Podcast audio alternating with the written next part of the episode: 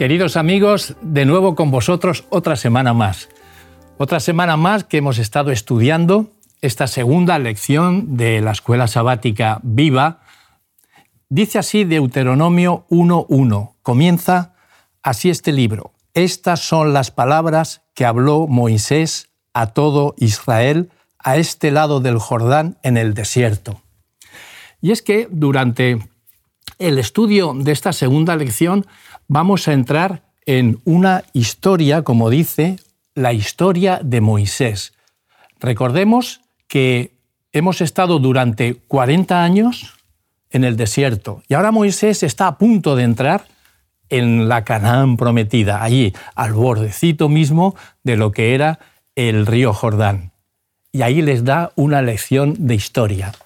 Así que dice Primera de Corintios 10, 3, 4, nos está diciendo y recordando que la roca era Cristo. Y allí tuvo muchísimo que ver aquella roca, ¿no? En la cual emanaba agua. ¿Qué papel juega Cristo en el origen, historia y restauración final de la humanidad? Bueno, la palabra de Dios es muy clara sobre esto, ¿verdad? Podríamos decir que la, la palabra de Dios es como una mina y Jesús es la veta de oro. Y realmente pues, nos encontramos a Jesús en la creación, ¿verdad? Y tenemos, bueno, tenemos textos bíblicos que prácticamente acompañan su ministerio. Él es creador, Él da, dice en Colosenses, consistencia a todas las cosas. Y luego tenemos, bueno, textos, por ejemplo, sobre todo en Romanos, quizás es un texto que, que es, es, especial porque sintetiza muy bien lo que es la labor de Jesús en, en relación con la humanidad. Dice el versículo 34 del capítulo 8 de Romanos, ¿quién es el que condena? Cristo es el que murió, más aún, el que también resucitó, el que además está a la diestra de Dios, el que también intercede por nosotros. O sea, realmente el ministerio de Jesús es un ministerio amplio, profundo, extendido en el tiempo, desde la creación hasta la redención final, hasta la salvación. ¿no? Bueno, y, luego la venida de Jesús, ¿no? cuando Él viene, ¿no? que ya se consuma la salvación. Yo creo que aquí lo importante es comprender lo que Jesús eh, ha querido hacer y hace por la humanidad, pero sobre todo y de una forma particular, lo que Jesús quiere hacer por cada uno de nosotros, ¿no? lo que Jesús hace por cada uno de nosotros como esa parte pequeñita de la humanidad. Interesante, ¿no? Lo que dice nuestro, nuestro compañero Antonio. Pero eh, Siguiendo por esta misma línea, Alberto, ¿cuál es el perfil fundamental de Moisés como intercesor en todo el Pentateuco? Bueno, si Cristo es el centro del Antiguo y del Nuevo Testamento, es la realidad, es el antitipo. Hay muchos tipos en el Antiguo Testamento. Algunos de esos tipos son personales, otros son rituales, hay muchas cosas. A mí me ha parecido siempre un estudio apasionante el, evaluar los tipos y los antitipos, sin confundirlos. Porque a veces el tipo, el símbolo, la figura, se ha convertido en lo más importante. Y no es esa la realidad. De ahí que Moisés es un tipo de Cristo, como los hay otros, como puede ser Abraham también, como lo puede ser incluso Isaac y, muchos otros. ¿eh? Eh, entonces, el perfil de Moisés como intercesor, a mí hay un aspecto que me interesa más que ningún otro, porque a Moisés en los libros de historia a veces se lo clasifica como legislador, como libertador. Vale, bien. Pero primero es un instrumento de Dios que demuestra hasta qué punto llega a ser un representante del Hijo de Dios, del Salvador en la tierra, que Él intercede por su pueblo ofreciendo su propia vida, ofreciéndose en lugar de su pueblo. Si eso, perdonad que me ría, pero es una cosa muy seria, si los políticos, si la gente que dirige nuestro mundo hoy, de un partido o de otro, entendieran que el fundamento de su servicio está en llevar su vida hasta el punto de entregarla por amor de sus conciudadanos, bueno, primera cuestión, no sé cuántos se seguirían sentando en el Congreso de los Diputados o en el Senado. Eh, o dirigiendo las distintas administraciones? Creo que quedarían pocos. Pero a lo mejor sería una pregunta, ¿estaría usted dispuesta, como hacían en la mili, estar dispuesto a dar hasta la última gota de tu sangre por España? Haciendo un paréntesis y te dejo por ahí, efectivamente, eh, el cargo de ministro, si ellos supieran... Servidor. ¿Qué significa la palabra ministere? ¿no? Servir. Servir. Entonces se darían cuenta de que están puestos ahí para servir al pueblo, no para que el pueblo les sirva. Y eh, yendo por esa línea, esa línea, eh, Alberto, que estabas comentando del tipo y antitipo, eh, siempre los pastores hacemos un esfuerzo mental para que podamos distinguir esos tipos del antitipo y como tal lo estamos transmitiendo también a nuestras iglesias, para que ellos vean que el Antiguo Testamento, todo lo que pasó allí es cierto, ocurrió. Y este hecho que comentabas de Moisés, que su propia vida. Dice, no, no, no, no, bates al pueblo, yo me entrego. Eh, esa manera de ver las cosas que ocurrían en el Antiguo Testamento, podemos ver también a dónde nos llevan, al antitipo. ¿no?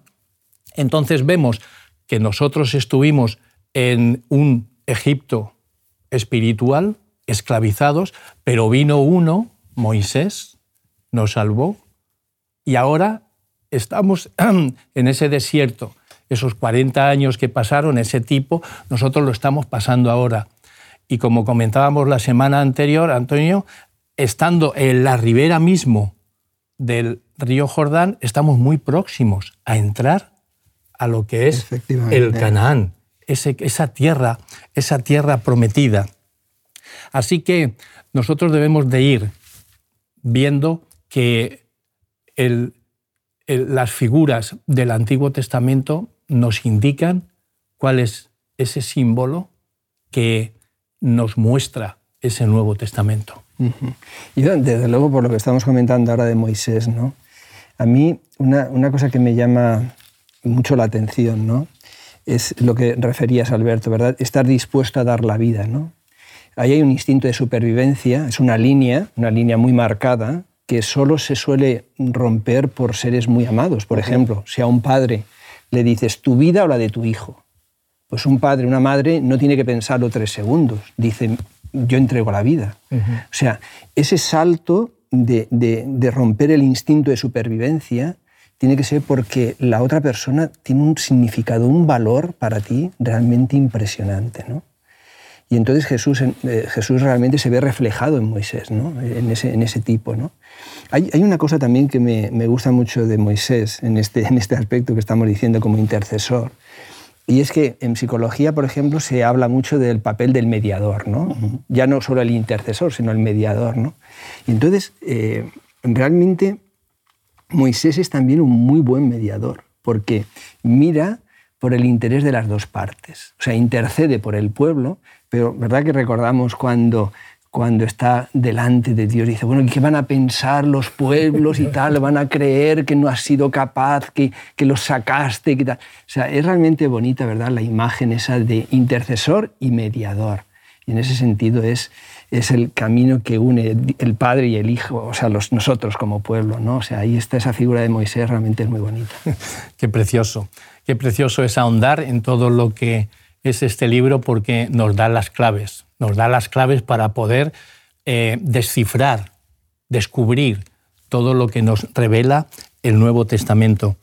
Y, Alberto, ¿por qué, eh, hablando ya de profecías cumplidas, por qué los 40 días posibles del éxito que les costaba llegar hacia la tierra prometida se transformaron en 40 años? ¿Qué pasó? Bueno, la historia de Cades Barnea es una historia muy interesante y que a lo mejor nos puede sugerir aplicaciones o lecciones para nosotros hoy. ¿Por qué Jesús no ha vuelto? Plantearnos por qué Jesús no ha vuelto.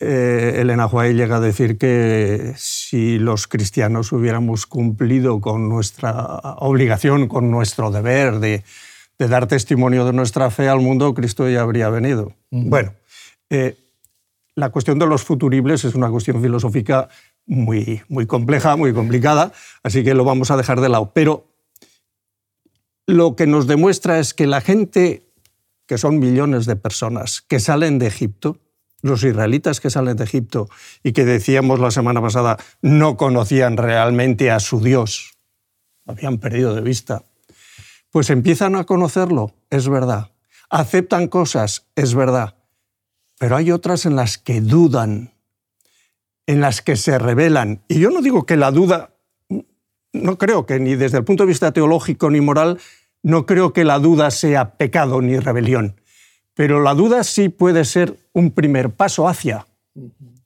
hacia una rebelión o hacia una desobediencia o a lo que es peor, a la desconfianza. Entonces, cuando tú pierdes la confianza en Dios y crees que las circunstancias de que los habitantes de esos países, de los amorreos, de los cananeos, son más fuertes que nosotros porque hay entre ellos incluso gigantes, pues el que dé leche y miel y que los racimos de uva sean enormes, pues mira, eso la verdad cuenta poco porque nos van a dar por todos lados. Entonces tienen miedo. El miedo a las circunstancias del momento sigue siendo superior a la confianza en el poder de Dios. Y eso que hayan tenido experiencias previas, hasta cada Barnea. Pero Dios dice, mirad, no, aquí Dios ya lo sabía, no hay más que una solución. De aquí a que lleguéis a Canaán, todos los de esta generación, todos los que salieron de Egipto mayores de 20 años, os quedaréis por el camino. Y sabemos que al final solo quedaron dos, Josué y Caleb, que entraron, que cruzaron, ni siquiera Moisés, ¿vale? Lo cual ya es otra polémica si queríamos plantearlo así. Pero en la justicia de Dios tiene que hacer sobre todo que el pueblo sobreviva. Dice que sobreviva y que tenga un mínimo de garantías, un mínimo de garantías. Para atravesar el Jordán y heredar la tierra prometida, todos estos se tienen que quedar en el camino. A veces nos puede parecer cruel. No entendemos siempre la voluntad de Dios, como pasó con la destrucción de los cananeos, pero Dios sabía lo, sabe lo que hace. Perfectamente. Yo lo que veo, organizar eso es, eh, es una tarea ardua, difícil, ¿verdad? Pero sí que veo ahí que eh, hay una, eh, una, organización, pues, estilo militar, ¿sabes? Bueno, y, procediendo de donde procedo, pues yo lo veo claramente, porque lo que se le ocurre a Moisés primero es, vete y envía a la sección contra espionaje a aquella nación a ver qué es lo que ves y entonces mandan a aquellos doce. Pero la, sección de espías estaba ahí. ¿eh? Y eso es lo que pasa en todo ejército. Antes de ir a un lugar, ¿qué hacen? Envían los espías para que digan a ver qué es lo que hay, qué armamento tienen, cómo, cómo están distribuidos, qué defensas. Eso es lógico. Y luego vuelven. Pero hay, hay una diferencia importante. ¿eh? A ver. Vamos a ver, yo creo, eh, efectivamente la idea no surge de Moisés, surge del pueblo, ¿verdad? Y claro, lo que estás comentando, Molly, es, ciertísimo. ¿no? Normalmente es una estrategia militar y tal, ¿no? Mm. pero eh, normalmente no se tiene a Dios como el gran, el gran líder. ¿no? Dios había explorado la tierra ya. Dios la había explorado. no hacía falta que fueran doce allí a explorar y decir y tal. No, es un acto de desconfianza, un acto de desconfianza. En términos humanos sería normal, pero en términos divino-humanos no. Y entonces esa, esa desconfianza es la que realmente pues, destruyó al pueblo. ¿no? Y a mí me llama la atención cuando estábamos comentando ahora el tema de que por debajo de los 20 años es que podrían... 20 años, 20 años y dice el texto que no sabían discernir lo bueno de lo malo. Digo, ¿cuál sería la condición moral en Egipto para que alguien de 20 años no tenga un criterio moral claro respecto de lo bueno y de lo malo? O sea, realmente eh, Dios tenía que conducir un pueblo en unas condiciones morales, éticas, espirituales muy, muy complicadas, eh, muy difíciles. Bueno, yo, si me permites, tú has hecho psicología y sabes esto muy bien. Todos estamos subordinados, sometidos a nuestras vivencias, a nuestras experiencias, mucho más que a nuestra genética. Y la experiencia que ellos habían vivido, pues era la que era de esclavos ¿Cómo los esclavos van a pensar en libertad de conciencia? ¿Os, imagináis que a alguno de ellos se le iba a ocurrir que tenían libertad de conciencia y, que Dios era amor sobre todas las cosas y que iba a hacer un pacto con ellos fundamentado en el amor? Pues hombre, eso era pedirle peras al olmo. Y Dios ya lo sabía, todo esto ya lo sabía. Y estaba en el pensamiento de Dios desde antes de que salieran de Egipto, por supuesto. Era pedirles un imposible. Eh, la cuestión, ¿cómo los iba a juzgar Dios o cómo juzga Dios al ser humano? En función de sus circunstancias. Y no puede juzgar Dios a gente que viene de siete, ocho generaciones de esclavos, Claro. que a nosotros que tenemos la Biblia aquí a nuestro alcance y en castellano y podemos leer, entender, hablar, predicar en libertad en la mayor parte del mundo, no en toda, pero en muchas partes del mundo, en la mayoría. Yo me alegro mucho de que Dios se adapte a esas circunstancias y que nos juzgue según las circunstancias de cada uno. Lo cual implica, y termino, que no sirve absolutamente de nada el que nos comparemos y nos juzguemos los unos a los otros, porque cada uno tiene su circunstancia. De nada, exactamente. Ahí donde, donde íbamos es que en, en, en esos dos millones y medio que salieron, la organización, la organización que debían de tener era, bueno, pues bastante exhaustiva, porque organizar a dos millones y medio de personas que han salido de una esclavitud, eso, bueno, yo me imagino allí cómo, cómo andaba todo, ¿no? Bueno, pues aquí vemos el tipo. ¿no? El tipo es que había que organizarlos, ¿no? Y después, bueno, pues veremos que también hay una organización por parte de Moisés que está sugerido por, por su suegro. Pero mi pregunta es, eh, dirigido al antitipo, en nuestra iglesia también debería de haber una organización que delimitara, que marcara a todo el pueblo unas líneas de actuación para llevar a cabo una misión? Bueno, realmente, realmente, ahora que has hecho referencia a la, de la psicología, Alberto, realmente la organización es absolutamente indispensable, no, no para un pueblo, para una persona, para un ser humano. Si no tenemos una cierta organización es imposible alcanzar objetivos. Entonces, en el caso del pueblo, efectivamente, lo que está diciendo Molly, eh, salen allí dos millones de personas, dos millones y pico de personas, y realmente, menos mal que aparece Getro, ¿verdad? Y le dice, oye, que por ahí vas, vas al precipicio.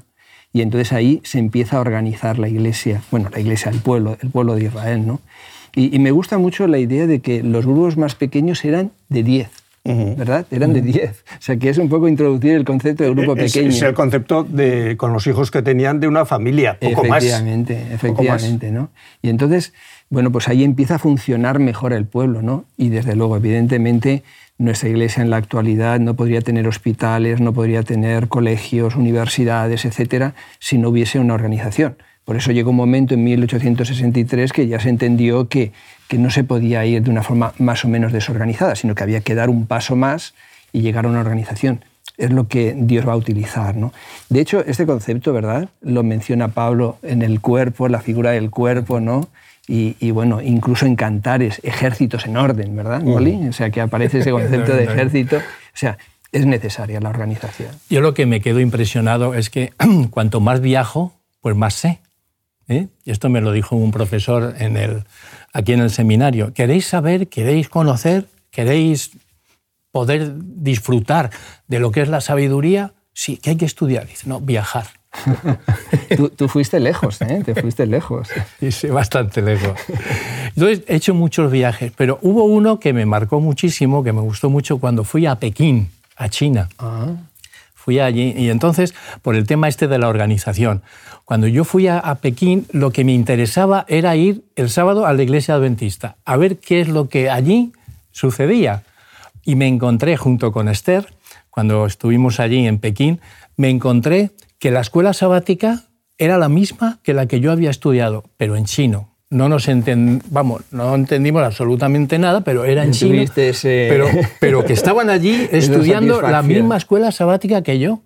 Escuchaba los mismos himnos Qué que bueno. escucho aquí, en el CAS. bueno, qué bueno. Y otra cosa muy importante, y es que me invitaron a comer. Nos invitaron a Esther y a mí, y no tuve ningún problema en decir, claro que como. Y mira que en China se come, hay que tener mucho cuidado para cuando vamos allí. Pero allí en la iglesia, Claro, ellos pues- sabían qué comíamos y qué no comíamos. Eso es una organización. Y Qué Dios bueno. vendrá a por un pueblo organizado. Qué bueno. Cerrando este paréntesis, si quieres hacer alguna introducción. No, yo solo puedo decir que, bueno, he sido pastor, sigo siendo pastor, aunque jubilado, eh, pero me ha tocado estar en la administración en la iglesia 25 años, nada más, en dirección de instituciones o de campo. Podrás saber tú de esto. Hay una cosa que tengo muy claro. Donde hay seres humanos, hay errores, siempre. Aunque haya buena voluntad, ¿vale?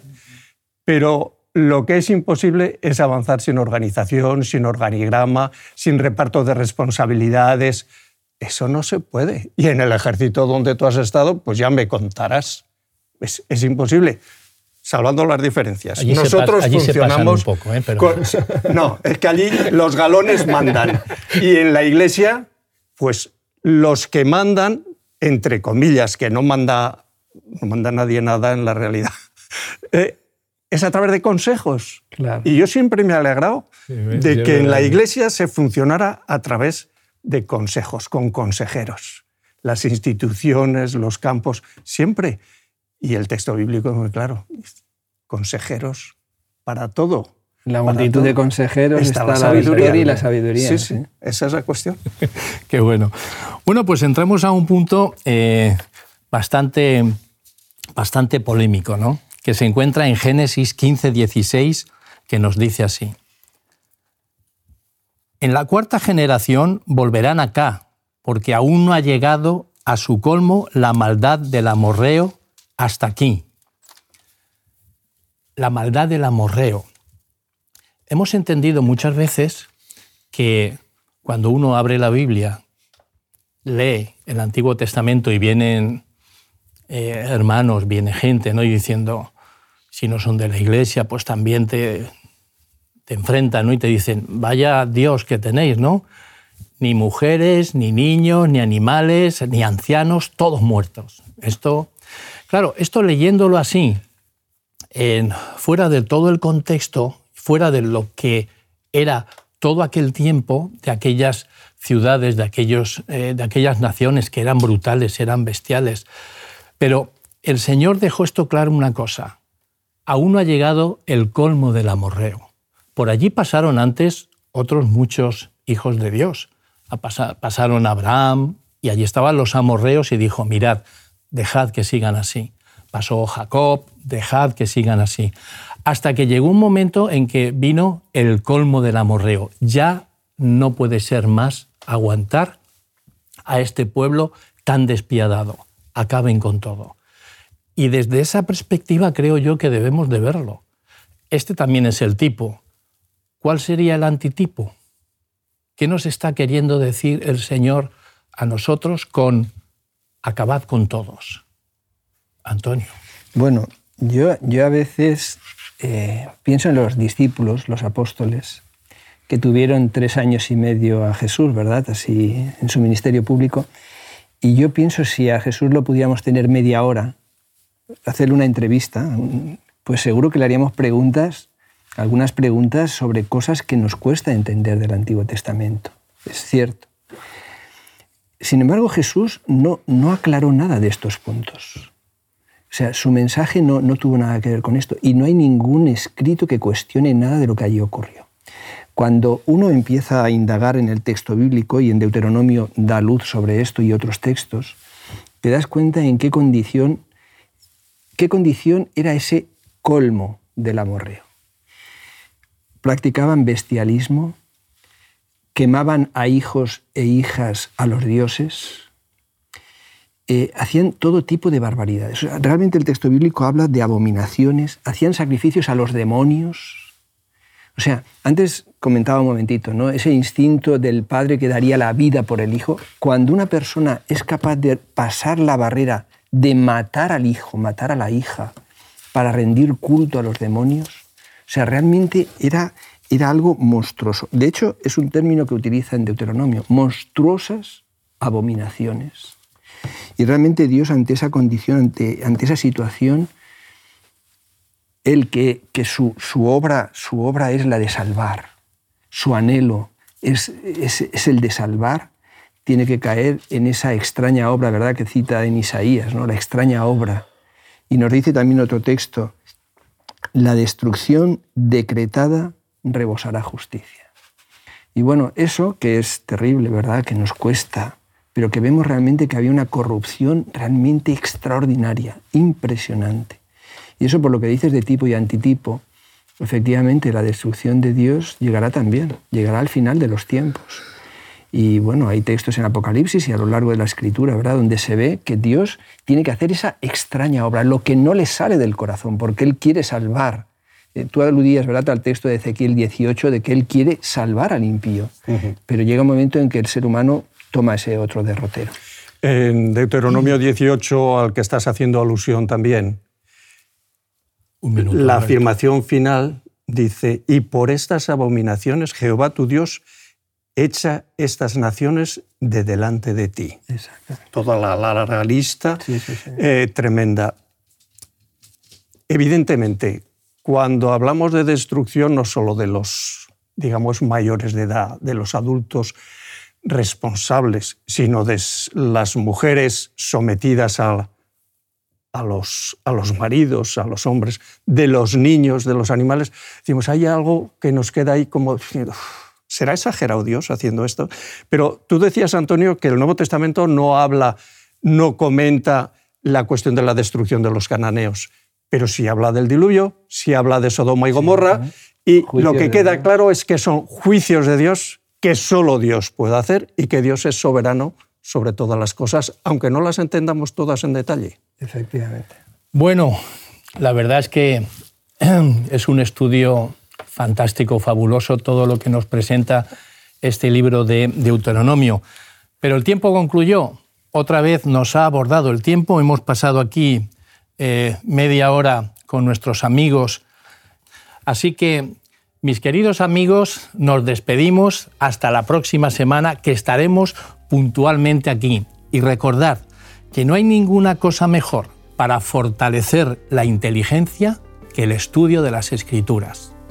Nos vemos la semana que viene. Un abrazo. Muy bien, muy bien. Te invitamos a tener una experiencia más allá del sábado, convirtiendo tu unidad de acción en una iglesia hogar en donde la Biblia, la oración intercesora, la fraternidad y la testificación sean vuestro estilo de vida. Así experimentaremos un poder renovador en la iglesia y en el cumplimiento de la misión. Suscríbete a nuestro canal de Home Media para no perderte ninguna escuela sabática viva. Que Dios te bendiga.